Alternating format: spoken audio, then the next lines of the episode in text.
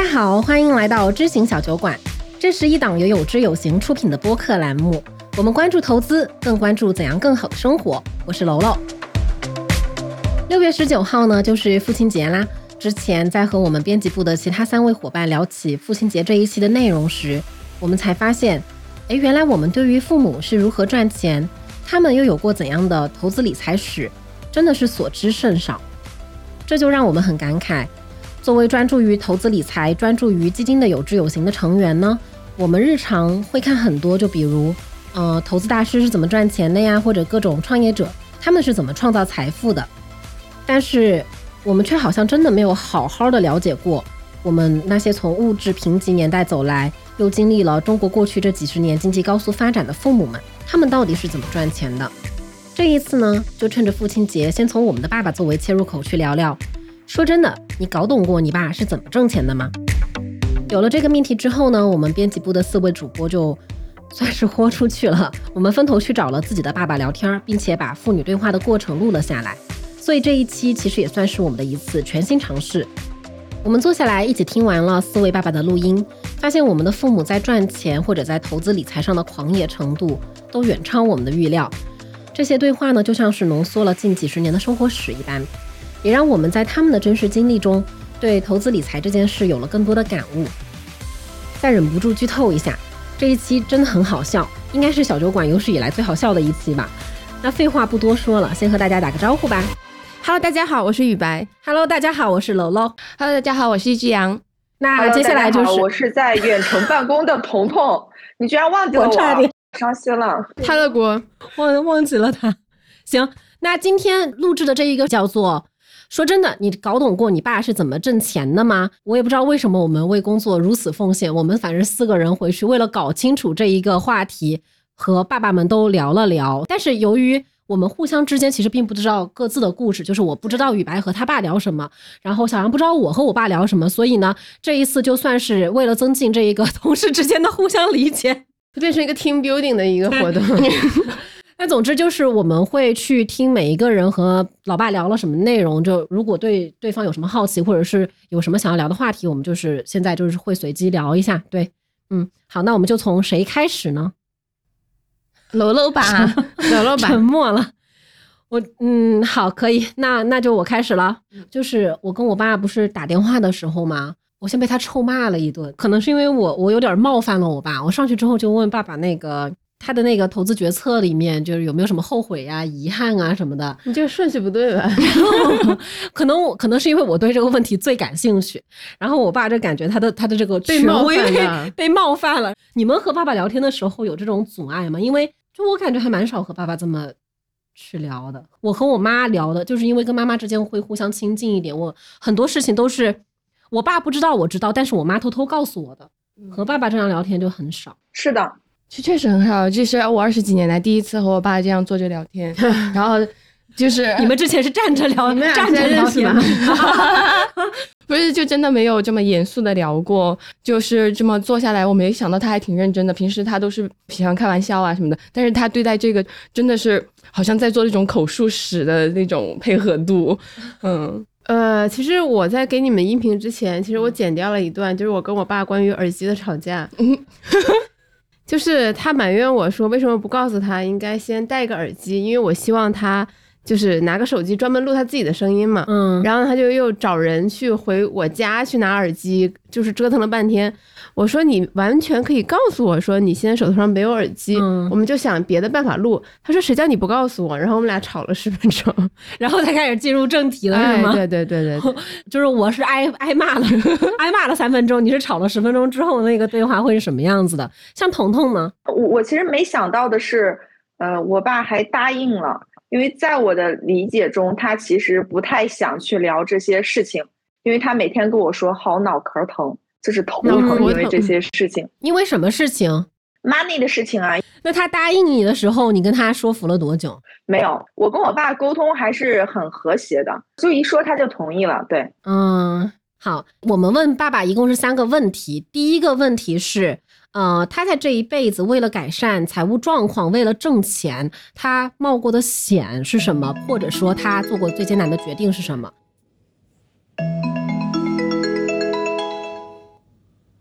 喂，啊，我怎么感觉你要睡着了？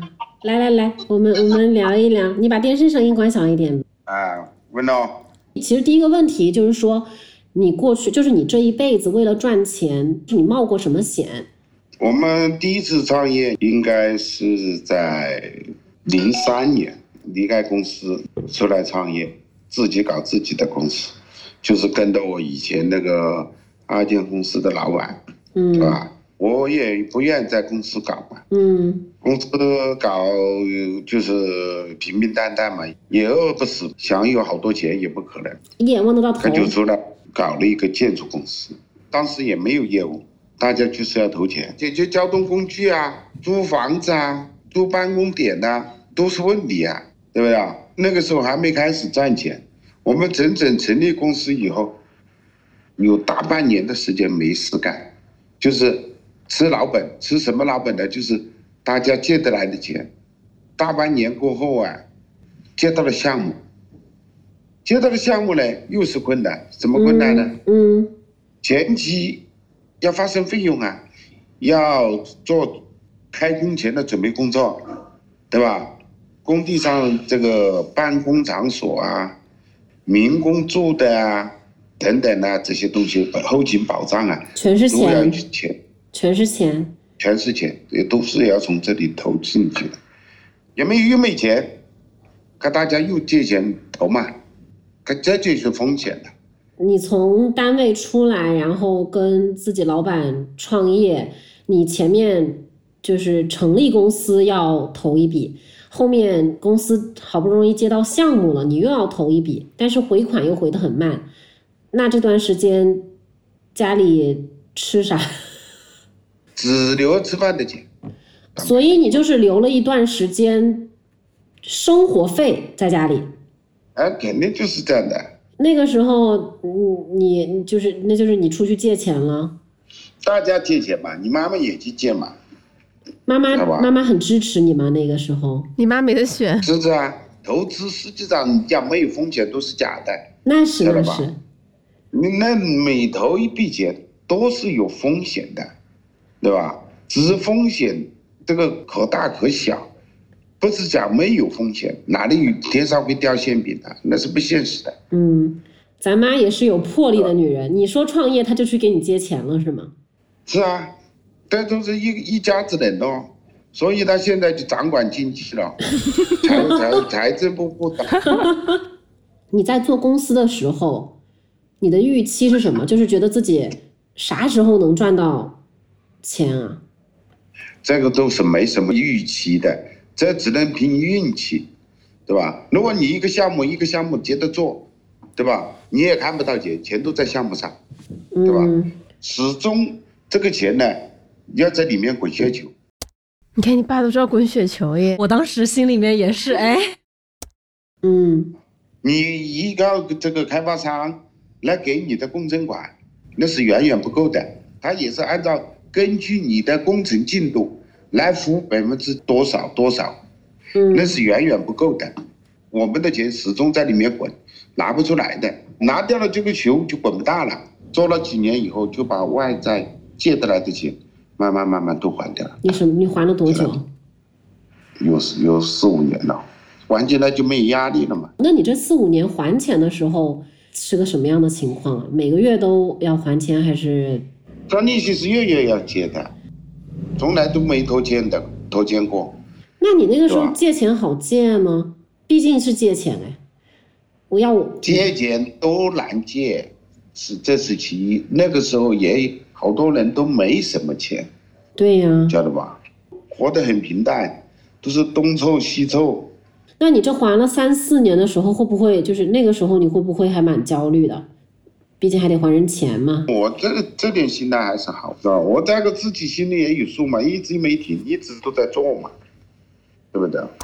当时跟我爸去聊这个的时候，我就想起来了一个片段，是我小时候在家写作业嘛，然后听我妈就是一直在打电话借钱，就是我后来已经很模糊的记忆了，跟她这次聊之后才想起来，因为借钱你总总是难免要去，算是求人情这个事情，总是难免低声下气的。然后我也问了他，你为什么不跟那个银行借钱？呃，但是他说就是有时候银行借钱，一个是你抵押物其实是很有限的，所以整体你能够向银行去做的这种个人贷款相对是有点少的。然后我就会发现说，好像在他们那个时候的民间借贷还蛮普遍的，但它其实就是也是上上杠杆嘛。就是亲朋好友之间互相借钱，好像在我们父母那一辈特别正常。就是我们爸妈那一辈，就是比如说其中有一个兄弟姐妹，他可能最近手里有一些闲钱，那他的其他兄弟姐妹就会想说，哎，这笔钱我是不是可以借来用？就是他会把你的钱也看作是家族的钱。你比如你手里有十十万块钱闲置，被他知道了，他就说，哎，你这十万块钱能不能先借我？啊，正好我要给我儿子添个房子，他马上结婚了之类的。就是他们是真的会这样，这样就是视如己钱。是，会有这种情况的，就是我们那儿也是有，但这个其实，在那个背景下，它其实是完全基于人与人之间的信任。呃，就是我们现在这个时代吧，是感觉这个东西其实是蛮危险的。就人与人之间太原子化了。对，好像也没有用钱的地方吧，就是好好的打工族。也有一种是现在的子女们，他们会一起出钱，比如说我们几个人平均出五万块钱，这五万块钱给你存起来，按照一定的利息。那今年的话，比如说楼楼急需用钱，那今年给楼楼，但是楼楼明年要把这个钱还过来，就是这笔钱永远在这里，每一年轮着去用，但是越往后它的利息是越高。哎，这不是我们很早之前录的一期小酒馆吗？对，就是当时哪一期？呃，跟那个呃硕哥，这早年东部江就是江浙沪地区的早年 P to P 的雏形，就是大家就是集资，我们搞一个资金池，那谁需要，今年谁先拿去用。嗯啊，不过我回应一下，刚刚小杨说，他说是不是因为我们这一代人也没有什么要用钱的地方，所以就是好好打工，然后好好挣钱？我就觉得不是这样子的。一旦有很多要他用钱的地方们就是比如说你像，就是你像我爸，他之前也是好好打工，好好挣钱，就家里就是平平淡淡，就是掐紧腰带，就是也是能吃上口饭，然后小孩也能拉扯大。但是我比较感叹的是，他们因为可能是因为他们其实没有什么好失去的，所以他们很愿意去，按照我爸的话来说，就是赌一下。就他们愿意去就背利息，然后愿意去背债，然后去尝试着去搏一个更高收益的一个事业。就是不能说我们如果我们想要去做一番什么，就比如说我们要创业，或者我们想要做一些开个店啊怎么样的，其实我们也是要去贷款啊、借债啊什么的，是需要的。之所以我们现在觉得自己不太需要用钱，是因为我很谨慎上杠杆这个事情。然后第二个就是我们现在的这一个环境之中，好像就是和他们是不太不太一样的。因为我不知道你们和爸爸聊天会不会也有，就比如说有做生意有类似的这个经历，但就是他们就是上杠杆的狂野程度，他们好愿意上杠杆。是挺惊讶的，因为我不太清楚借钱这些事情。后来我爸跟我说，他就是向大家借了钱之后，不是一定的本金金额吗？嗯，然后呢，它是按月付息的，就是你一天本金在我手上，嗯，我就要按月或者甚至是天来给你结息，直到我可以把本金给你还回去了，我就不用再去还你的利息了。嗯，所以其实按照每个月还息的那一个额度来说，你如果是整合起来去算年化利率的话，其实利率非常高。就比如说，它月息就是一点五，我每个月要付你一点五，这个是当时他们创业和做项目的一个借债的，就是一个给别人的利率。我我感觉有两种，就是你父亲那种是已经很正规，你还还给人利息，这还正规吗？我已经觉得这已经已经很好了。就是像像像我们那种家族亲朋好友借钱，就是反正这钱先放你那儿没用，先借给我，什么利息大家都一家人。哇，好狂野 啊！等我有钱了我再还你。随便举个例子啊，那我不借呢？你怎么你怎么好意思不借啊？你会排除家族，当移除 对啊族谱。你这个问题问的我竟 就是 shame on you，就是我我你你你你当年你当年困苦的时候，还不是我帮你？小时候对吧？怎么怎么怎么怎么怎么把你拉扯长大？我现在看雨白的表情应该有点复杂。哎，你有没有感觉，就是不管是从像你说你分享的你们家庭的那个故事，还是我爸这种，就是创业这种正式项目，也是跟亲朋好友借钱。之前就是总是听什么金融借贷行业在近几十年的 飞速发展，好像是好像是有道理的。就原来那个时候，你如果真的出点事，我觉得纠纷应该很多。嗯，但回到就是说杠杆这个事情，哎呀，就怎么去理解父辈人这么愿意上杠杆这件事情呢？他们真的很能吃苦。比如说上银行贷款，嗯，然后就是吃糠咽菜还房贷，他们愿意。你看像我们这一代就不行，就觉得说我为什么要这样苛待自己？那我不要买房了，那我不要买车了。还有一点，我觉得是信念的不同，觉得说我借了这些钱，然后我去努力奋斗，一定能还我一定能还上的，对吧？就是怎么样，可能也不会比我现在这个饿不死也吃不饱的这个日子要强。我爸后来跟我补充的就是说，那个时候还钱就是拼命还，拼命还，因为你他借别人的本金，只要在手上一天，他就要生一天的利息。那也就是说，我所有这个赚到的钱都大部分是利息要付出去，而利润就会很少。就是我觉得借债是 让一个人变得成熟的方式。我觉得借债真的是让一个人变得成熟的方式，就是上杠杆是吗。对，自自从有了房贷，对就是我发现我就是立刻就变成熟了。就是现在想，很多媒体文章也写说，哎呀，你背一辈子的这个房贷就很苦嘛，然后大家也都不倾向于去做这样子而且最近的事情。很多人提前还房贷，嗯，对因为不相信自己未来赚钱的能力，对，是因为我们还没有长大吗？哎，有可能。真的是有可能的。行，那我们先 move on 到下一个话题。那第二个问题就是反过来问的，就是你做过哪一些糟糕的决策或者后悔的决策，是累打个引号的拖累了这个经济状况的？这种感觉我从来没有过。哎呦，你真的是啊你好既然。既然做了，现在决定了的事情，就不要去后悔。哎，没有这个良好的心态呀，你就不要去做这个。哎，你爸真的有大老板的范儿，真。的是你年轻的时候就是这样吗？还是说你现在就是在这儿跟我吹牛？我年轻就是这样的，我现在好好的很。哎，我突然知道为什么你是一个自带梯子的女人了，为什么家学渊源。你说的心态好是指什么？投资人呐、一定要有一个良好的心态。没有这个良好的心态呀，我劝你就不要去去投能投投资，你这是被你爸教育的。都都是有风险的。不管投什么都是有风险，包括你们去买基金呐、嗯，都是有风险的。对，就是你要你你这个收益就来源于你去承担了一些风险，要不然你凭什么赚这些钱呢？对吧？又不，你就像你说的，又不是天上掉馅饼掉到你头上。打个比方，门买基金，嗯像你单身可能好一点，嗯你不要养家庭，你不要不要干什么。如果是你有家庭了，如果需要去搞这个基金，你不可能赚十块钱就买十块钱的基金，对呀、对要留钱啊。就是我现在也留哎，有些我现在也留活钱在身啊，上的呀。或者十块钱，或者我留五块钱吃饭，嗯我买五块钱的基金，对吧？反正我总结就是，我投任何资，就是不跟有些人一样的，啊，又担心收不回，这里又 又想去去赚好多钱。我真的，我真从来不担心。既然你吃准的东西你投下去了，也就没有必要去担担心这个，是吧？你也担心也没用，吃不准的东西我们就不会去，一般。你说的这个吃的准吃不准，我理解的就是说，你是不是知道你投资这一笔下去，这个风险有多大，你自己能不能承受？然后你如果能承受，你就投下去了。就是你刚刚说的担心，按照我们现在的话来说，就是就是也别太焦虑了。你焦虑了也没用，是不是？焦虑是没用啊，焦虑，你坐在家里又是吃不进饭，又是喝不进水，那个钱钱会到你账上来不了，对不对？焦虑都是多的，就是妈妈在家里会难受吗？她肯定难受的，担心钱回不来了。嗯，你妈妈的心态你应该是了解的，哈哈，这你你说你的，你不要在这儿，你不要在这儿坑我啊！我我是觉得你是蛮大胆的哈。你像我现在我就不会了，你现在年龄到了，这七老八十了，当然不行。现在到了这个年龄我就没有，我我拼不起了，对不对啊？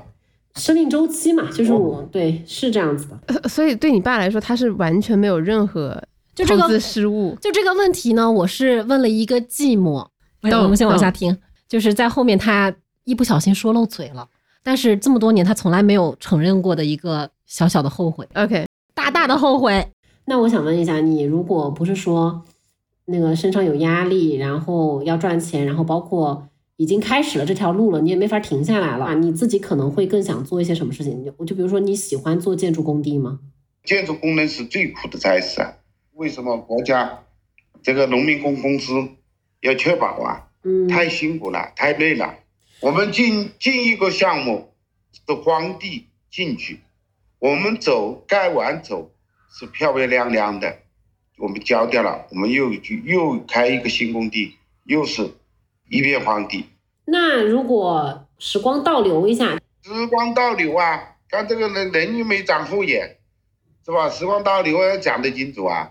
原来晓得房地产你有这么跑火，青椒当然要去搞一个房地产呢。我之前一直问你说，那个时候借这么多钱要去盖楼，你当时如果是去投资房产，我现在是不是个富二代？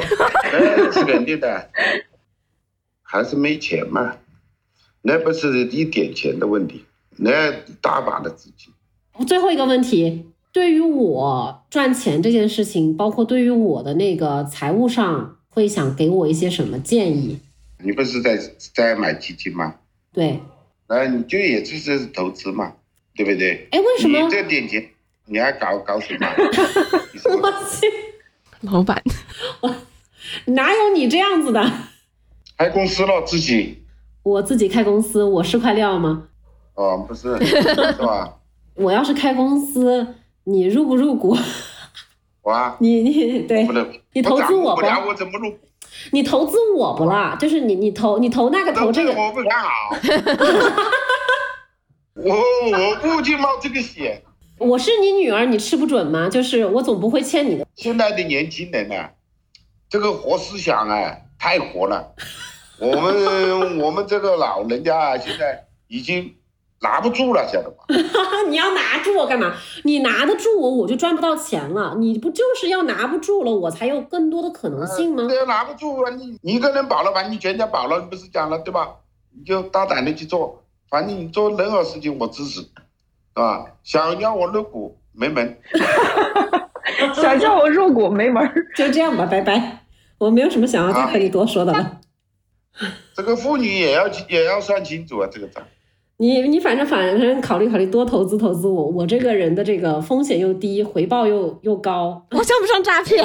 没有，我感觉是在就是努力强撑现。在得到什么回报了？你你我我我们的我的我的爱呀，我的小砰砰砰，砰砰砰。爱什么嘛？你看，我爱北京天安门，不管是做什么，赚来的钱要看重，不该花的就不要花，就是多存点钱呗。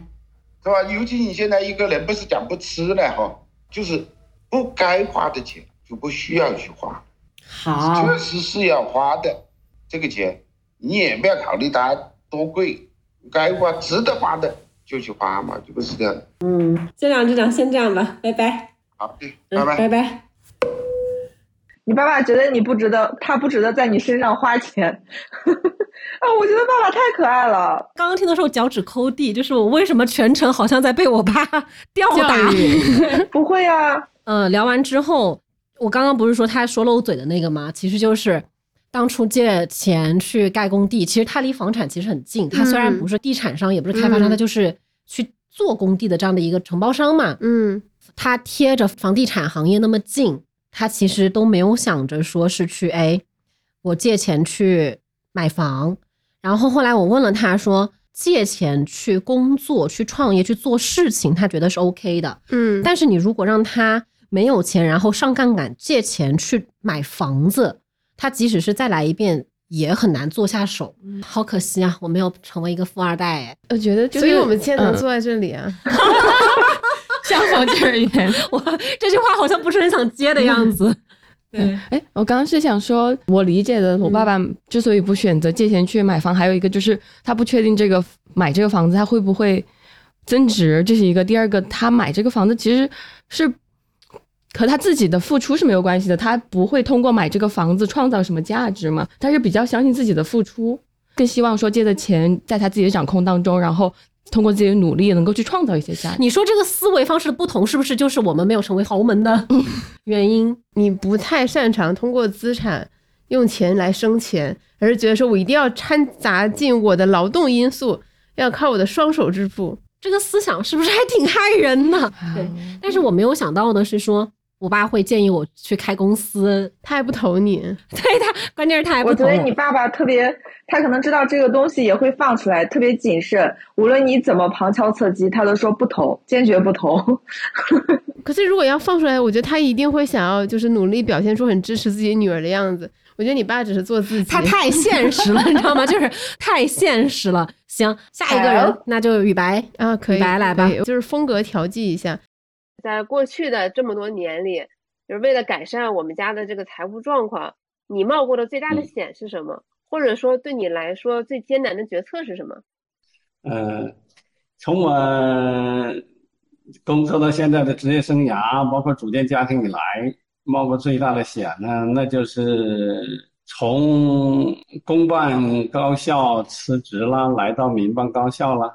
哎，是不是你说你从山东搬去广州就是这一段儿？对，就是我爸先过去的。啊，呃当时在两千年的时候，那也是社会上很另眼相看的，是绝大多数人都不认可的。你当时身边的阻力大吗？就是你有跟身边的亲朋好友啊、同事啊交流这个事儿吗？因为因为那个时候我还很小嘛，其实我不知道嗯家里大人是怎么样做这个决策，怎么我爸爸突然一下子就 去一个特别遥远的，就是祖国非常南边的一个省份开始工作了。就是那个时候我整个人是懵懵懂懂的，不知道不知道发生了什么事情。嗯，你那时候还小呢，不过我那时候也是靠近四十岁了，三十六岁了，还是压力很大的。辞职也是需要组织上审批的，同事啊、自己的领导啊，包括亲朋好友啊，都不赞成的。最主要的就是你妈妈当时呢，也还是比较支持我的，所以这才是形成了合力，最终呢选择走出来。所以在这里要感谢你妈妈的坚定支持。你当时没有考虑过我吗？你没有考虑过你会错过你女儿童年成长很重要的几年、很重要的时光吗？你没有办法陪伴我成长。那呃，那不考虑你是不可能的，因为呃，你是家庭的未来成长的一员。你们感受到了关那强么，我们没有啊他刚刚被你问的就是那一阵沉默也是蛮考虑到呢，为什么要问爸爸这种问题啦？也要考虑你的学习呀、进步啊，未来的所处的这样一个环境。当时呢，你已经呢是接近十岁了，可以说呢度过了儿童期了。那么成长呢，应该作为少年了。所以 这是理由吗我呢，那我还是了解一点心理健康。对你来讲，好科学如果呢离开太早的话，那么孩子呢得不到爸爸啊或得不到妈妈的关怀，那可能呢造成孩子的儿童时期的一些心理阴影，对他的未来成长是不好的。那么我正因为你已经呢度过了童年，啊，正想进入少年，那么就想呢通过我们的改变，呃，能够呢让你呢未来的更好的城市的这样一种背景，让你呢有更多的选择。我个人感觉到呢，从未来的发展来看，你自己的努力，呃，加上爸爸妈妈呃做的力所能及的 呃奋斗也好啊，或者是努力也好，那么对你的成长应该是还是很有利的哦，我是这么看的。也可能呢，这样一个调整 讲了好久解释了这个问题，呃，会有一些影响啊，我们也或多或少的感受到啊，我是这么考虑的。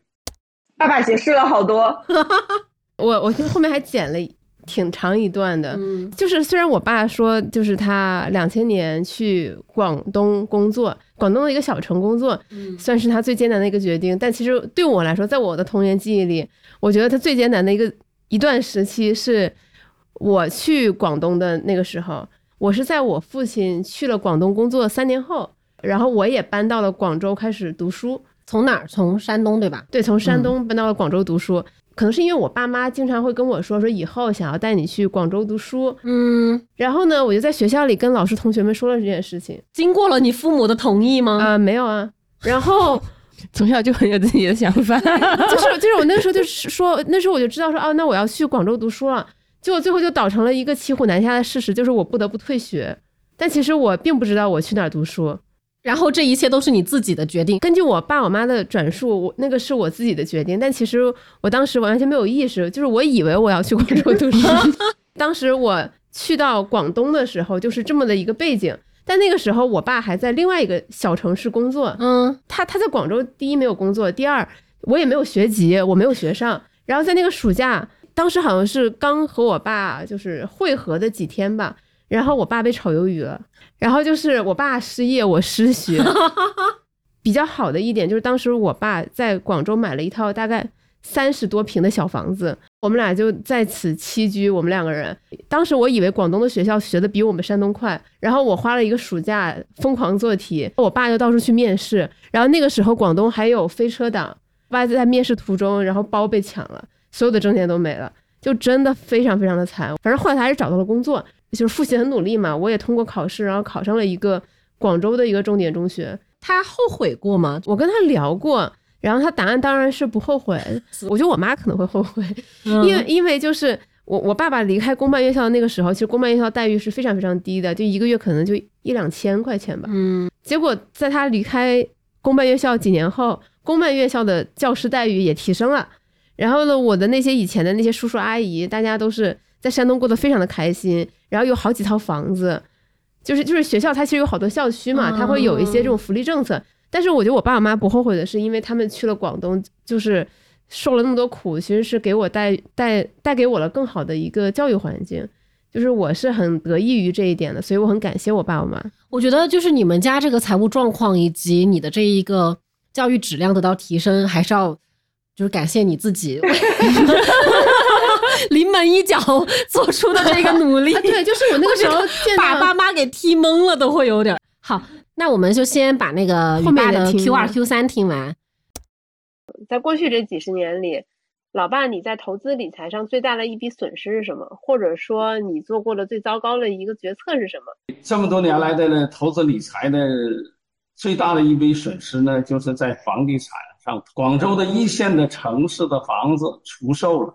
啊，置换为呢广东珠三角地区的三线城市的房子，所以这样的一个置换呢，就导致了到现在来看啊，已经接近几百万的损失了。直到现在，我妈只要想起这件事情，都会念叨你。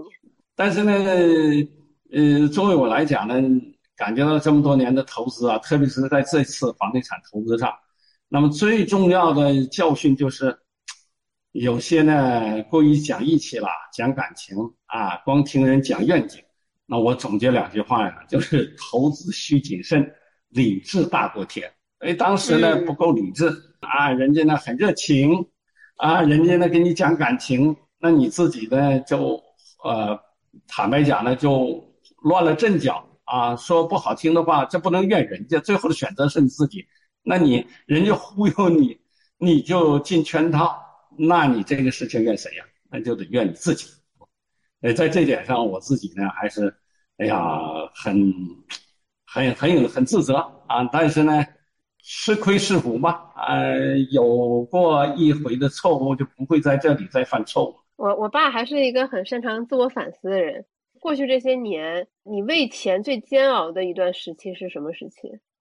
最煎熬的时间呢，就是你呢，大概呢上幼儿园的期间，九五年到两千年，也就是在我辞职的前五年啊。因为当年的那个时候呢，收入也比较低，尽管在公办单位，每个月呢，那我的级别也还可以，还是一个中层，但是也就两千块钱左右啊。你妈妈家庭也好，我的家庭。啊也好，你都清楚，那么都不是呢富有的家庭，你年龄又小，工资我们那个时候很少，自身家庭建设方面都需要很多的经济支持，所以那个时候是是财务最困难的事情。也正因为有那一段呢非常，嗯难熬的时期，才促使我，在两千年呢下定决心呢，在三十六岁的时候呢才。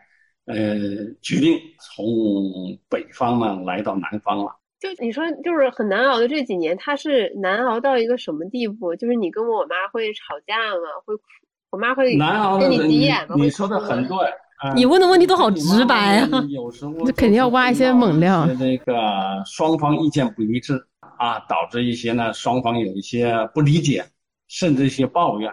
所以当时我就想呢，哎呀，我要努力的去寻找、去改变，能够呢在经济方面呢去能够有新的那个增长点，这样呢能够解决呢现实的这因为小小的这种的财务的支出项目闹得家庭的不开心啊。哎，那我妈当时有跟你闹过离婚吗？没有，发自内心的讲，要感谢你妈妈的不离不弃啊！因为我当初呢，我就是一个俗话来讲，是一个穷小子。嗯你这么说，我回想起我妈之前讲说，她结婚的时候，好像我奶奶只给她拿了两百块钱，然后我妈就坐在屋子里 就是抹眼泪，就是她当时那个讲述就让我特别有画面感，就太穷了，就两家人都太穷了。那是两家人呢，真的很穷的，没有办法。跟你妈妈结婚呢，现在回想起来有很多很多的愧疚。哎呀，我就用话语的力量 把你妈妈忽悠。俗称花言巧语，对不对？呃因此呢，这么多年来做出这个选择，如果可以重新选择的话，你最想要做什么？你会选什么样的工作，什么样的生活？就是我还是要选择呢教育领域。那么如果说把岗位呢很好的界定化，我这么多年来呢，毕业以后呢就留在了学校呢做教育方面的管理工作，一直到现在。所以这样的一个教育管理岗位呢，并不是我真正的职业的理想。毕竟呢，我没有呢真正的呢在教授的这样一个教学的一线岗位上去。如果让我重新选择，我要做一个实实在在、明明白白，也是呢堂堂正正的大学教授。我也能感受到，其实，在过去几十年，你可能因为为了改善家里的财务状况以及各方面，其实你走了和你之前原本设想稍微偏了一点点的路。嗯我能感觉到我爸其实心里还是有这么一点遗憾。其实我个人退休后可以实现这个目标。还有呃不到两年就退休了，那我就想呢，退休之后呢，真正的回归到我刚才所说的这种职业理想的岗位上去，哎，真正的去在讲台上把我这么多年的一些专业的修炼，还有一些人生的体验，讲给我眼前呢身边的学生，我觉得这个很很有意义。嗯，现在就是希望我老爸能够实现自己的这个愿望。关于你爸投资房产，然后置换了一个小城市的房产，损失了几百万，这个几百万这个事情没有引发家庭纠纷吗？有啊，就是我妈直到现在还会一提起这个东西就生气。心痛。那个房子就是可以就是在山脚下就可以看到山，空气质量也比较好。然后那个城市这些年，然后空气质量也每况愈下，就就谁能痛心？就就挺痛心的，就谁能想得到呢？然后我我就形容我爸，他其实就是靠运气赚了一点点钱，然后靠实力又亏出去了。哎，这和我们一直说的同，你凭运气赚到的，你总会就是凭实力亏回去。对对对 真的。但是很后来，我跟我妈单独聊的时候，她又聊到一点，就是说，当她和我爸放弃了一线城市的工作，去了那个三线城市，然后他们每个月还的房贷是非常非常高的，因为他们当时本来是抱着去那个三线城市养老的心态，嗯就买了一个相对比较大的房子，然后那个房子又很偏远，你嗅到就是卖不出去的那个气息了吗？然后还是个楼梯房，然后就是卖不出去的康宝加一。我在上大学嘛，他们又要给我生活费，嗯然后他们就非常非常的吃力，所以导致说他们不得不卖掉一线那个城市的房产。我跟我妈聊了这些之后，我才理解说为什么当年每每当要给我生活费的时候，我爸我妈在电话里语气总是不那么好，就好像是。就是就是那个时候会给我感觉说，我好像就像像是个要债的一样，嗯就会给我感觉很不舒服。嗯就是我直到现在这个年龄，我我才能跟我爸妈在这件事上完全的就是和解。聊聊聊一聊。对，嗯就是我完全我我才能完全理解他们的苦衷，就他们那个时候压力太大了。那你现在在做投资理财这方面吗？就他们会平时听你去说一些，就是你怎么去理财，你怎么去投资这方面的事情吗？嗯，不太会，但是他们其实经常看我们 APP，他们会看我们哦 APP 上的文章，然后听我们播客，偶尔还留言，就是每次我都很尴尬，就是哎，我要去找一下哪个是你爸 账号。别别别别别，不要这样。我觉得像雨白他爸爸蛮好的是，就是他还知道说是去投资房产。我我的前半部分就跟雨白有一点点小的相似。其实他因为我爸妈他也是就是非常踏实的打工族这这种感觉，但是他们是不信任投资的，像房产这种高的呃有风险性的这种投资，他们是完全不信任的，所以他们的选择是把钱放在了银行存定期。这是我多年以后才知道的情况，但是这笔钱其实现在已经贬值的非常非常厉害了几。十年过去了嘛，因为对，呃可以到我那趴我再去聊吧，反正就是会有不一样的地方。好，那我们就直接进彤彤那趴吧。第一个问题呢，就是在过去的几十年里，为了改善家庭财务状况，你冒过的最大的险，或者说最艰难的决策是什么？嗯，最大的艰难就是你们在能听懂吗？你要么说说吧。我爸说他觉得最大的艰难就是我们是在农村，然后他自己其实没有怎么上过学，所以他非常希望我们能够就是完成整个学习，就是中间不要辍学。所以他当时觉得最大的决策就是，如果他要去城里边带着我们去上学的话，意味着什么？第一，家里的房子不要了；第二，家里的地不种了。所以就等于说完全放弃所有的事情，把我们送到城里边。但送到城里边，他同时又面对着是什么呢？面对的是呃城里边的这个消费水平会高，他就需要出去打工。所以我妈就属于她一个人已经被绑定到这个家庭这一块了，她没有办法出去打工。所以我爸一个人就需要负担我们全家在城里边的这个花费，这是他当时需要做的一个很艰难的一个决策。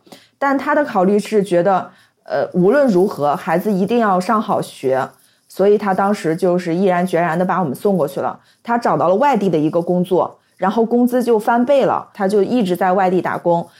那你在呃投资理财上有没有一笔最大的损失或者最糟糕的一个决策？以前也投资过，投资过是我本来以为他会说房子这件事情，因为也有运气吧。他其实赚了不少钱，那个时候他存下了一笔钱，是未来要给我，比如说成家立业的时候那笔钱，他是按照当时的那个情况算的一笔钱，放在了银行里边。他觉得我先把这笔钱留下来，呃，然后等孩子长大的时候为孩子付这笔钱。结果就是通货膨胀，然后再一个的话，就是因为我爸妈是非常朴实的这种农民，所以他当时有一种心态是，我未来养老的地方，我一定要是在我的老家。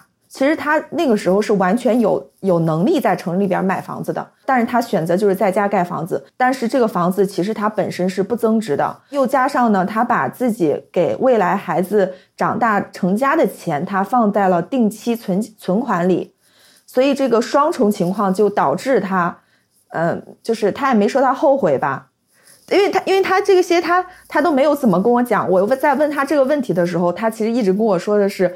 呃，他买过基金，但是也没亏也没赚的事情，他这个事情他不愿意去讲，但是我非常理解他不愿意去讲。就是我爸整个人生，我觉得他都是在为孩子奋斗，包括他现在所有的压力也是在这里。因为我结婚了，当然我弟他还没有结婚，他就会想着赶紧把我弟的事情给搞定。第三个问题其实就是，如果可以重新选择，他会做一些什么样的事情？那如果现在可以重新选择的话，你想做啥呀？干个小卖铺。所以你在我记得咱老家那个房子就是有一个个窗户，你是不是那时候都想着去干小卖部？啊，对对对。我们老家的那个房子在盖的时候，临街的那个屋子其实是专门搭的一个小屋子，它临街的那个墙上是有一个窗户的，就是他想开一个小卖部。原来从我理解来说，就我觉得他不是一种很有出息（带引号啊）很有出息的这种想法，但是我其实再回过头去想，他自己。从成家以后承担了这么多的压力，承担了这么多的一个费用，就是他有这样的一些想法，就是我是非常能理解的，就是对故乡的这种感情。我感觉彤彤是不是说着说着要哭了？说实话，我最希望的就是说他能够真正的为自己去想一想，啊、呃，我想做一些什么样的事情。我其实一直跟他讲的就是，你没有必要说是你一定要为孩子买房。我们家就是这样的一个比较朴素的故事，对。我觉得彤彤爸爸是非常了不起的，嗯。但是他的故事也给了我一个很好的提示，就是不要忽视通货膨胀对你经济实力的吞噬。呃，其实我的观点会有一点不一样，因为我觉得听彤彤讲他爸爸这些年，我我觉得在这种状态下，其实他那笔存在银行里的，说是给孩子成家立业的钱，嗯其实我觉得他也是一个应急金，他其实不太敢把它置换成，比如说权益类资产或者是房地产，因为那个流动性很差。换做我站在你爸爸那个角度，我也不太敢说，我把我剩下的钱全都拿去，比如说买房，我肯定还是希望这笔钱放在银行里，可以以备不时之需。我们总说投资的时候，你最重要的是要了解自己。虽然我可能现在听起来觉得说，哎呀，这是一个提示，就是我们要重视通货膨胀。但刚刚宇白说了之后，我觉得确实是，确实是这样的，就是很能理解他为什么会做那个选择。但是你看我爸这样的人，他的性格就是。不太一样的，因为我问他，我说你借那么多人的钱，然后你还要付息，如果这一个项目上资金流有问题，你怎么去还钱？他当时说了一句话，就给我听呆了。他说：“那如果万一出现了这样的情况，我确实是没有钱还了，那我就真的只有老命一条。”就是，就真的每一个人他根据自己的性格做出的个个性决对定很多事情。但是你说，就是这个东西对他来说，你很难说好还是不好，就是合适他的。嗯，然后像彤彤爸爸这个也很难说好还是不好，也是合适彤彤的爸爸的。当时那个选择，就真的还挺因人而异的。对，而而且我觉得刚才听下来，感觉彤彤爸爸不是那种会到处借债的人。我跟你讲，这个也是有一个背景的，就是我后来不是就是在投资理财开始工作嘛，我就问他，我说你有没有闲钱，我可以帮你来投一投。他呃，他当然也有一点不信任了，虽然他不承认。我想说的是，后来我就理解了，他其实一直都属于用钱的阶段，他没有那么多长期的闲钱。那对他来说，这个就是风险非常非常大的事情，他没有办法去这么去做。我后来知道，就是我们家有一笔钱一直在定期里面，我就非常生气。然后我跟我爸说：“我说以后你有一笔钱想去存银行的时候，请先告诉我，可以吗？”就是我一直在跟他去灌输这个想法，就是你自己要赶得上这种通货膨胀啊，或者什么什么。对，所以像你们爸爸都会因为就是因为我们从事的是这一个金融行业嘛，就是也会专注于说投资理财这个事情，所以其实你们和爸妈是会。嗯，就是会聊，或者说是像雨白的爸爸妈妈是在幕后默默的关心着这些东西。我妈之前她其实完全不愿意有一点点投资，但是后来我妈拿着她那个，因为我妈后来不是工作了嘛，就是尤其这几年其实不需要照顾孩子，她就开始工作了。然后他每个月有一点收入的时候，他有时候就会说：“哎，你帮我投一投吧。”我说：“行啊。”因为我跟他会跟他讲清楚，比如说亏的就算我。啊、然后赚的话大概是多少，到时候都是你的，就跟他讲一讲，引导他去理解这件事情，然后开始去投一投，就是小小的尝试一下。我觉得我们下次可以有一个选题，就是你怎么和爸妈去，就是聊了投资理财这个事情。给明年母亲节选题预对。对，说真的，你搞懂过你爸你妈到底是什么投资理财观念吗？行，因为时间原因，我们就先往下走。好，大家好，接下来要登场的是我的爸爸。那他具体讲了什么呢？我们现在就去听听吧。嗯，我记得当年的我们刚出来打工的时候嘛，反正那时候就是什么都没有，呃，没有什么技术，也没有什么那个文化，所以呢，就是学了几天厨师，就不是是几天了，学了五年了嘛。爸爸想说，我学了几天就学有所成。学了一段时间嘛，就是觉得还在这个行业里的话，可能还可以打工嘛，反正一个月也就是月工资就那么点儿。然后呢，正巧呢遇遇上我们前老板呢，他由于自自身原因，所以呢他就想放弃那个店。然后我和你妈妈呢就商量以后呢，就把那个店呢给他捡起来。就捡起来的意思就是说给他转过来嘛。然后后来我和你妈妈就决定呢，就是说我们当时只有三千块钱嘛，然后来开始做那个创业。当时呢房租啊那些还是非常高，然后开这个餐厅呢，就是说虽然不是像我们所想象的那么好，但是也没有所想象的那么坏。通过我们的努力和妈妈的努力，然后呢，嗯、做到了一个呃规模虽然不大哈，至少说刚开始的话啊、能够解决一家人的温饱问题。嗯。然后呢，同时呢，开这个餐厅呢，我们也有了第一套房子。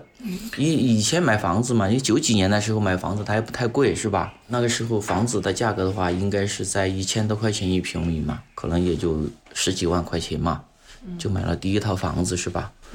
嗯，做了大概可能整整大概三年的时间。嗯，虽然经营压力很大哈，但是总的来说呢，就是说除了赚了一套房子以外呢，然后还是还是非常可以的。就是每个月嘛，虽然说呃盈余不多，然后呢，老板呢就是说。由于他自己的那个投资项目可能有点问题嘛，所以要求我们呢，就是说尽量给他多交租金，或者是按年交租金，甚至于给我们涨一点租金。所以考虑到这种情况呢，我们就觉得可能在他这个地方做呀，第一个场场地小，另一个呢盈余呢也不会太多，所以我和妈妈呢又继续商量，就是说干脆把那个商铺呢就退给咱们老板，然后呢。我们重新找了一个新的小区，哦，开了一个我们的那个主题店，就是牛肉特色的餐厅噻。呃，面积呢可能比现在这个地方呢规模呢要大一倍，嗯，哎，大一倍。然后呢，它租金租金呢要比这边要便宜，应该是要一倍多一点吧，应该很便宜。但这个启动资本这方面要你自己出的话，肯定又是几万块钱。嗯，对，当时我们就是。还是有一点，当时我们没有钱雇那个棒棒，那个就是力哥嘛。嗯。我和妈妈就是抬一个冰箱，我们两个抬一个冰箱抬到那个餐厅去。后来一直被一个就是一个卖农贸市场卖猪肉的一个叔叔长期就说：“哎呀，你两口子创业的时候我都知道，好辛苦哦。看见你们两口子抬一个冰箱。”然后呃，到你们下面餐厅去。哎，我有个问题啊，之前的店在上面，后来在下面，你们是在一座山上吗？嗯，就重庆是有坡的嘛，所以就在那个坡的上面。很有重庆特色。那个地方呢，然后就一做，我们因为我们上面店是做活了的，然后呢，跟顾客一宣传说我们哦搬店了，然后人家顾客就全部都来都来炒货，然后。哦，通过开业做一些就是一些活动啊那些哈，就生意就特别好，嗯，而且那个每天的营业状况啊啊流水呀那些非常好，虽然很辛苦哈，我告诉你一个笑话，很笑人的是。呃，妈妈就是为了让我早上起来买菜，因为我们没有请那个采购啊那些东西哈，所以我每天早上很早就要去市场去采购那个东西。好早吗？大概是五点多六点钟这个样子，大概是这个样子。因为晚上啊本来都比较辛苦，炒完菜然后回家都很累，带着一身疲惫，回家就呼噜呼噜睡着了。睡着了以后，然后。第二天早上起床不是起不了吗？但是妈妈呢，她能醒，但是呢，哎呀，反正就想这事儿，妈妈就睡不着嘛，就，嗯，最奇葩的是，妈妈还把我推起来，老杨老杨起来了哈，然后就还给我穿裤子呀，还给我擦脸呐这些，哎呀，太好玩了！我觉得虽然说辛苦吧，但是感觉到还是很幸福的。说实在的，嗯，很幸福的。后来我觉得我们那个生意确实太好了，而且场地太小了，所以呢，我就说呢，为什么我们不趁生意好，然后把店做大一点呢？所以我就在想这个问题。嗯，我跟妈妈商量以后呢，妈妈呢她不太支持，也不想让我去冒这个险。我就趁有一次妈妈回家来探望你，因为你当时在上幼儿园嘛。然后你就回去，他就回去了。回去以后呢，然后那个营业额呢，啊，我就收上了。收上了以后呢，然后可能当时是交定金吧。就是那个场地的话，以前是一个大的场地，他那个场地很大很大。但是呢，由于他们经营那个思路和那个呃重心不放在这里，所以一塌糊涂。哎，就一塌糊涂。所以他就有盘店的想法。所以那个我去了以后呢，就交了一万块钱定金，然后当妈妈知道的时候，告诉爷爷嘛，爷爷也不允许。他说你怎么这么不知足呢？把这个店好好做，又能盈利，你何必那么搞得那么累？然后我非要去冒这个险呢？是吧？觉得这个今天他们俩对话好治愈哦。都好温最大柔。的点嘛，就是说是怕经营上我也觉得好温柔或者是亏损嘛，比如说经营的场地费用啊、员工工资呀，以及等等。就相当于这个你支出的成本其实是翻倍的。对，不然后不不仅仅翻倍，因为这这个下面这个地方才两百平，嗯然后那个地方是大概七百平，嗯然后加厨房应该有八九百平了吧？就不确定这个生意是不是可以继续这么好下去，对然后成本对对又提高了。对对对，但是借都借了，就是报定金也交了，然后妈妈都只有妥协了嘛，就只有妥协了嘛，嗯，具体来做嘛。好，后来我们就开了，就是两个店，而且两个店吧，它也没有影响到我们老店的那种客流，生意一直都比较好，所以一直保持到到二零二零年差不多，在这个地方大概做了有二十年。我觉得我们的爸爸做一件事情真的都好长期主义哦。哪哪里知道长期主义这个概念？我觉得他们不知道的，就是你要生活，然后你就得继续做下去，然后并且你暗中期待他，他可以发展的很好。这不是你爱说的那个粤语词什么？行呀宝，行呀宝，进一步看一步见一步看一步。对，就见招拆招。啊，啊见一步看一步。那我们往下听，那那我们反过来说呢，这是最大的冒险嘛，然后也确实给我们家里面的财务状况带来了这么大的一个提升和转变。那那你最糟糕的投资是什么呢？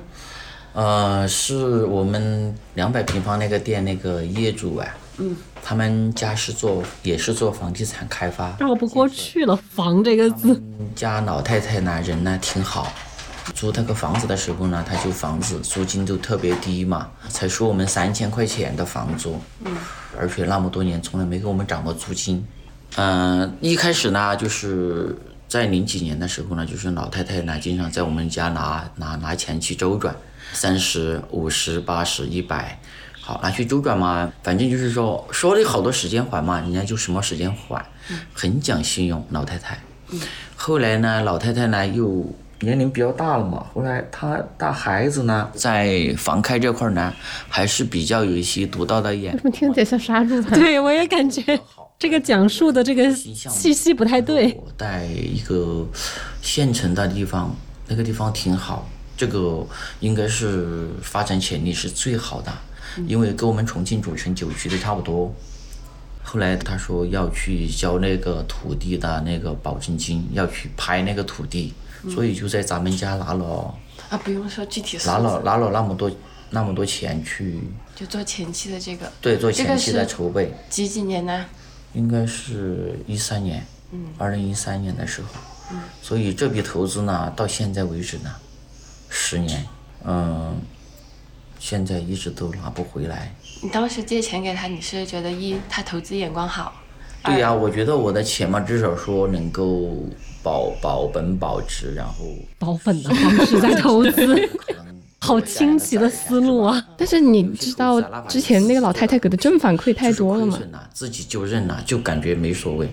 但是这种呢，就是这种投资呢，我觉得呢，第一个钱是拿给人家去投的，我觉得哈，未来的做任何事情，我还是自己按照自己的方式来做，就是至少要要做好自己的调研，对，要要多调研。你知道自己在做什么。对呀、人家说呃三个臭皮匠顶个诸葛亮，我觉得真的是这个话是有道理的。嗯，你爸是不是不容易急眼的一个人？嗯，其实很容易。就是你看他讲的这个不太快乐的一段回忆，他其实声音还很温柔。如果从头选择，你最想做的是什么？我觉得我还是利用资本杠杆来做事情好一点。你你跟我说的是你最想做的是倒爷，是不是？你太戳穿你爸了。就是意思是这么个意思，但是事情不是这么个事情。要合法顾名思义就是嗯要赚利差噻，嗯是吧？比如说你你可以讲一下那个法拍车的事情。你拍那个车是好多年呢，就是那个在别个半路拿去跑的那个车。哦，那个法拍，你爸爸好可爱，为什么爸爸们都这么可爱？保时捷听上去是不是就是那种什么价值百万？但是那个法拍的话好像几十万，对。但它可以卖很多钱。对啊，对啊，一倒都有钱。抵押给人家差钱的时候，就是说没有字据，就是说口头上的一个。对，所以呢就拿给了专门收车的那种公司。本来想拿去出渣的，你知道出渣是什么意思吗？就就是没有手续拿去买，比如说买卖到缅甸呐、卖到其他地方去。走私车辆。嗯，你爸这眼光很毒啊！但是这是法拍，我们我们通过正正当途径得来的。抵押给银行的或者是啥的。但是法院不知道，因为银行按揭它是首先第一个要偿还的嘛，就通过司法就把他给他从他第三方的手里把那个车可能给弄过来，弄过来，估计是那个第三方可能在上面放了几个那个 GPS，、然后比如还是高科技做的。手续办完了拿出来呀、我是在处理高速交通违章，必须要到高速公路那个处理那个地方去处理。我刚好是停完车去处理那个单子了。刚好处理出来，哎，看车不见了。后来我就我说怎么回事呢？我说我车不是停在这里的吗？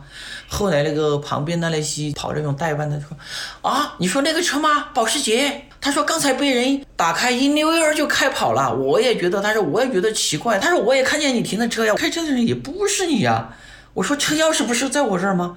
我一报警，咦，我怎么电话也打不通呢？哎，我说刚才我电话都能用，怎么现在就不能用了呢？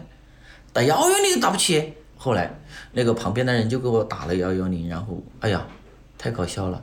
那个警察来了以后，他说这个车呢，我们看了，你那是通过法拍拍的这个车，就应该是你的。嗯，就应该是你的，没问题，车是你的，没问题。我们呢给你找这个车呢是被人开走了，但是开车的人呢把那个遮阳板放下来的。然后还戴了帽子的，但是我们知道这个车去了哪里，到了哪里，就就开始查嘛。最后就通过他们经侦，就把这个车给我找回来了。感谢重庆警方啊，这还是安徽警方，就是就是在异地拍的车。哇，你爸路子也太野了吧！他就法拍嘛，就让你的视野一整个打开跳脱出重庆。风险，它的利润呢、嗯、确实比较高。风险和收益其实真的完全是成正比的。一直是个 全力以赴、胆子很大的人，嗯、思路很广。嗯，做到对得起自己，对得起别人就 OK 了。好的，谢谢爸爸。不客气，谢谢你，加油，加油。好精彩呀！你爸真的就是一边经营着餐厅，一边去拍了个地，参加了一个地产项目，然后一边还去倒那个法拍车，就路子好野哦！我觉得是我们四个人中路子最野的爸爸了。你之前知道他这些？我之前一直不知道我爸是干什么的。就是跟很多小朋友一样，就是我知道我爸爸是厨师，然后他就会炒菜，然后剩下的就是他脱离餐厅经营之后做了什么我不知道，就是平时餐厅的话是妈妈在管嘛。然后其实我也是最近才发现的，就是我到底是谁，就是更更更清楚了自己。就是以前我一直觉得我是一个很感性的人，我最近发现其实我回望之前做的每一个决策，就是。读什么学校，选什么专业，其实我都是会想的很多，然后就是通过自己理性的计算，然后算一堆，然后再做自自己当时觉得比较好的选择，并不是一个凭感觉生活的人。就是这个、这一方面，你是觉得你特别会，就是像其实是像到了你爸的是吗？嗯，不不是，我觉得他是凭感觉生活的啊啊，就是你看到了差异。对，我觉得他会顺着自己的感觉走，然后不去就。理性的去想这么多，不不，他有他自己的理性的打算吧，但是我觉得可能他比较会 follow 自己的感觉。那他现在拍的那块地，你们那个十年的投资还拿得回来吗？啊，那他不是他拍的地嘛，他就是参与的这个对，项目，就参与给别人去拍的地，就很难说呀。嗯，如果是那个时候买基金，你怎么不说买？这是可以说的事情吗？这个可以逼掉。没有，就是比如说你爸这一些。他的这个投资思路是是是社会教的，我觉得社会，然后亲朋好友，嗯、你看，就房东奶奶的儿子说有这么一个项目，他听起来觉得不错，他就投了。嗯，但他现在都不不碰这些了，特别是经历了这件事情之后，但是这个事情可能会给他一些启发嘛，就是说，就是这个社会上除了就是你做实验你可以赚钱，那你可以通过转换你的思路，比如说呃。呃，帮帮别人做招商，这个也是一个可以赚钱的方式。嗯、然后就是一步一步自己这样试出来的，他的路都是、嗯、OK。但你爸真的不给自己设什么限呢？就是他听起来和他做的事情 真的不不是很 match 的感觉。爸爸嘛，就是面对我的这些就是很真实的这种采访，他自己会。嗯，比较冷静一点，毕竟这个事情发都发生了嘛。他在说什么糟糕的投资的时候，可能也就不会带太多情绪。但是他做事情的时候确实很猛。你做事情的时候也很猛啊，就是干。刚刚他在讲述的时候，不是有说，就是交了一万块钱的押金，要去把店扩好多好多倍的那一个五倍。那个事情就是他很冲动的一个体现吧。就是他听说了这个机会，然后他就说我要干。真的很像，真的很像。话说回来，就最后一个收尾的问题，就是之前我们还一直会讨论的一个话题，就是父母赚了一辈子的钱，就真真的要抱紧守好，用科学合理的方式去投资。我就经常会担心，说我爸妈年龄越来越大，然后耳根子越来越软的时候，会不会被骗骗钱？我们家经历过，亲戚参与了一些，我觉得就是庞氏骗局的一些项目，他会定期给你返现。然后我妈看了就觉得很心动，很利率很高是吗？会，呃，应该是利率非常高，她就一定要投进去。然后我根本就拉都拉不住啊！你还知道这个事情？我知道，为什么我知道呢？是因为我干妈的儿子告诉我这件事情，因为他拉着我干妈一起，尴尬。对，就我爸我妈拉着他们一起，然后我就觉得就很离谱，你根本不知道你投的什么项目，因为他们跟我解释不清楚。他说啊，你这个姨那个那个服务，他们都在做这个事情，然后都赚了很多钱了，已经。我我说我说 so what？但是你不知道他投的是什么。但是他们说我们自己能照顾好自己，你不要管了。嗯，对。然后后来果然那钱就没了。后来我才知道说，其实是这样的，这个故事是我的这些亲戚在我外婆家讲了这个事儿。我外婆是一九二五年出生的，她现在九十九九十五岁以上了。我外婆听到了以后，心潮澎湃。说要拿自己的棺材本去投资，然后为为了阻止我外婆，我爸我妈拿出了他们的钱，有没有有没有就是那种外婆重阳节之，我们可以聊一聊再上一辈的故事。就想说你你你你都快百岁了，你听到这种事情，觉得哇塞太好了，就是就二话不说要从自己那个卧室里把自己的那个棺棺材本都掏出来说我要投资，然后然后我爸我妈说算了，那还是我们投。但我觉得，我觉得我外婆好可爱啊，她她的冲劲好像比我们都要强。对，就是拉不住，就是，但是但是现在我爸我妈真的是有上道，他们就会说拼搏一辈子，其实也没有赚特别多钱，但是很快就要退休了。他会说，请我希望我能跟我们公司的专业同事请教一下，就是他们未来的就是财务规划怎么做。就我还挺欣慰，我我没有问他们这个问题，他们主动来找我的。啊，是挺好的。希望我爸妈有朝一日也能 主动来找我。行，那我们今天就聊到这里。我觉得最后，因为它是一个父亲节的专题嘛，我们就聊了聊，就是我们的爸爸是怎么赚钱的。然后趁着这一个时机，我觉得如果大家可以 择机和自己的父母去聊一聊，他们是怎么赚钱的。最后也是就是用刚刚就有点好笑的那一个。故事来收个尾，就是不管怎么样的话，就随着我们的年龄越来越大，其实也是需要去增加防范意识，然后让爸妈赚了一辈子的辛苦钱不要莫名其妙的就流走。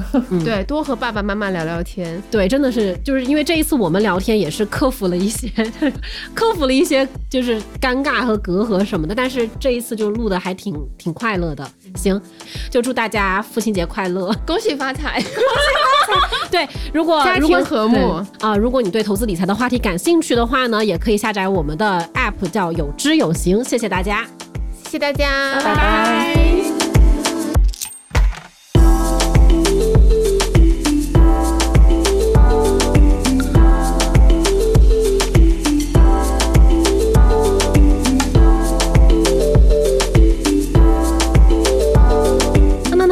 是彩蛋，因为知行小酒馆呢，目前每周都会在喜马拉雅进行一场直播。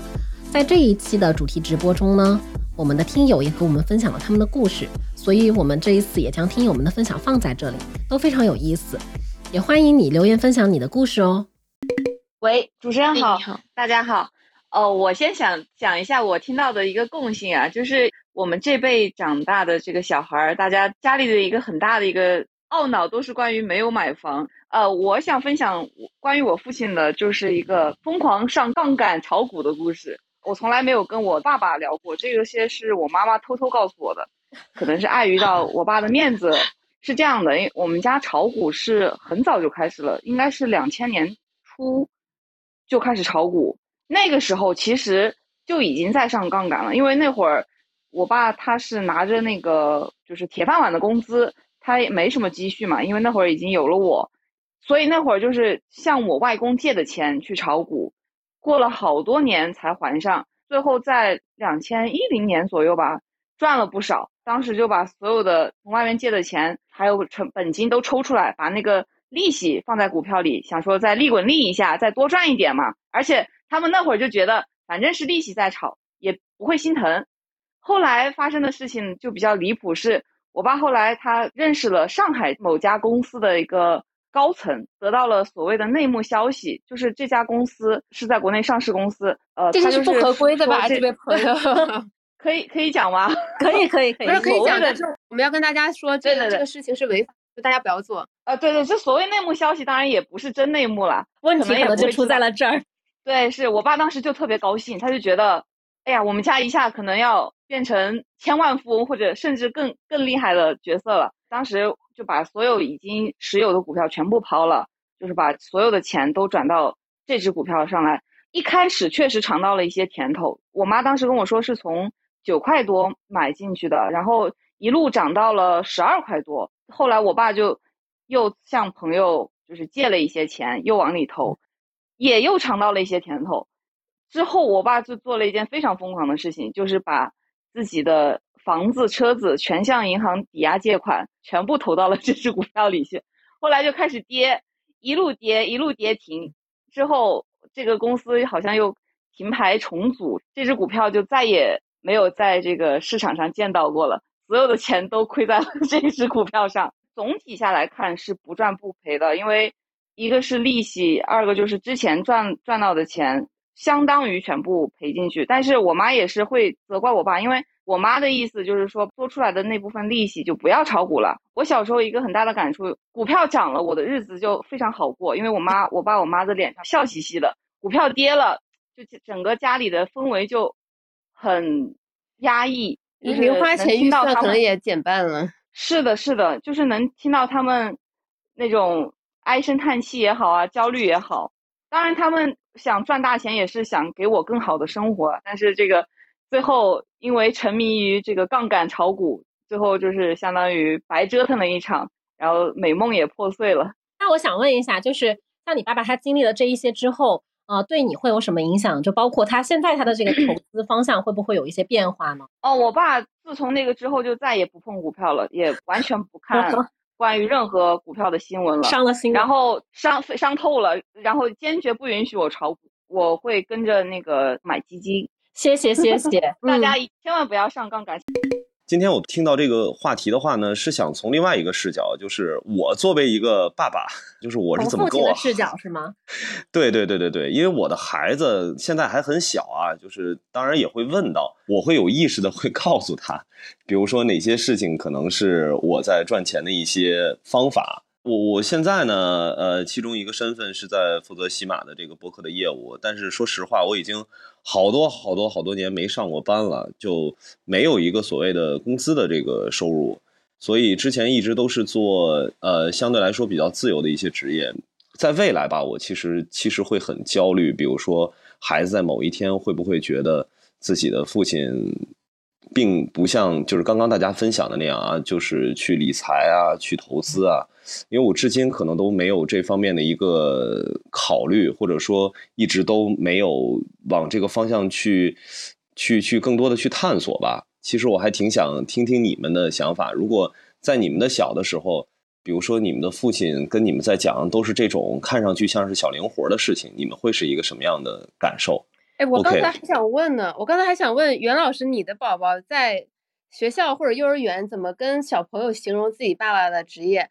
我爸爸靠讲故事就能赚钱，我给你讲故事，你得 来付钱，对，付费，我来给你讲故事。就就我觉得会挺挺挺神奇的。像您会和女儿去沟通你是怎么赚钱的，这个东西对她的生活有什么影响？其实非常健康和友好的一个互动了。对，嗯。就是让他很小就对各种职业，就是钱这个东西是怎么生出来的，他其实有比较明确的认知。对，其实你赚钱说白了，其实你就是创造了一个可以被他人购买的服务，或者是他他人需要的产品。就他很小就其实就能了解这个劳动这个报酬是怎么得来的。嗯，呃，我觉得作为父亲吧，其实我不知道有多少人会跟我一样，其实会挺焦虑的，在未来啊，真的某一天，比如说过个十年，过个二十年，然后突然，比如说我的孩子，然后在某一个房间里面讨论的依然是今天的这个话题，然后我就会特别 心酸。对，我会特别期待说，哎，他会怎么去描述我是怎么赚钱的？这个其实是我特别期待在未来能够听到的一些一些信息吧。所以今天也算是在这儿，哎，算算算立个 flag 吗？还算什么？其实其实欢迎他到时候过来听我，回来听我们这期播客。谢谢谢袁老师。其实我很早就意识到，就父亲工作这件事儿，因为我父亲算比较早的，八几年就来北京那边打拼了吧。九一九二年的时候，他就做到包工头。然后已经就是我家里边很有钱了，但是当时我身边的小朋友们就跟我说：“你爸就是个包工头，什么都不是，特别歧视。”当时我心里边特特别有感触，就是这怎么这个职业备受歧视呢？但是我家很有钱呀，我就很不理解这种状态。我说我家里边那时候我们家有两三万的电视呀，然后那个买游戏机啊，什么都挺好的。后来我父母他俩就是离异了嘛，然后我爸就是去投资，然后花了几百万就去投资了一个饭店。当时就是生意还特别好，我也很高兴，我就带着小朋友一面去我家。我说我家是开饭店的，天天带人请客吃饭。那时候喝好几十块钱一瓶的饮料。后来那个在九七九八年的时候开的饭店呀、洗浴啊那些都不行的时候，有一天我就特别感触的一件事，就一天下午太阳西下的时候，我就看到，因为当时我爸已经负债几百万了，然后我我突然间看到这是怎么负债上的？就是投资失败了嘛，因为我家那饭店后来老有地痞流氓，九几年的时候地痞流氓比较多，天天打架什么就不好，生意就下来了。我突然间有一天，我看到我父亲坐在特别落寞，然后我心里边突然间就是心里心里边就我就发一下就流下了眼泪来了。然后但是我我也没跟我爸说什么，我就默默的走了。然后我就天天自己跟这看自传呀，然后然后我就跟我爸天天聊天，有说爸没事啊，创业五十多岁还有人。成功呢，就讲肯德基，讲那些，就是我在我力所能及的那一块，然后去去讲。但是我爸从来没亏着，就是每月还依然就给我几百块钱的那个零花钱什么的。但是他身上已经就负债特别多。我一个舅舅就跟我爸说：“你来跟我这看大门吧，我一个月都给你两万多。”然后我爸说不去。然后因为我爸就把这话传达给我吧，就像我家训一样，就是我爷爷。就是跟我爸说，就好男儿不挣有数的钱，一定要自己去创业什么的。我爸一直也就跟我念叨这个。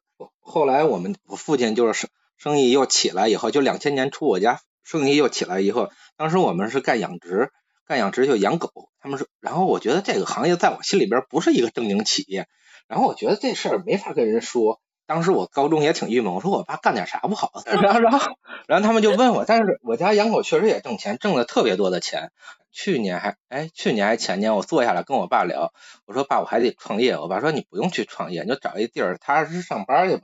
说现在这市场也不好。我说那您当初创业为啥？我爸就只跟我说过一句话，说为了家人，但是说家庭稳定的时候，咱们挣点钱就行了。就是现在我跟你们说这话的时候，我心里边特别激动，你知道吗？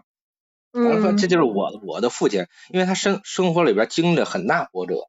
从一分钱没有，然后来北京这边，然后到成几百万，然后再付了，然后又赔了几百万，然后再再那个去起来，就这种大起大落，大大起大落，哎呀，真的特别的，就是让我特别难受，就是。所以现在我有工，我干啥工作我都跟跟我儿子说，跟我闺女他们去说，我那我说我去卖房去了，我闺女他们也没有什么，我觉得就是对于任何。父亲去干什么？就是说怎么去挣钱，其实没有什么歧视性和不歧视性，只要说他去做去了，就是你能你能给孩子树立榜样，就已经很好了。感谢大家的时间，那这一期播客就到这里正式结束啦，拜拜。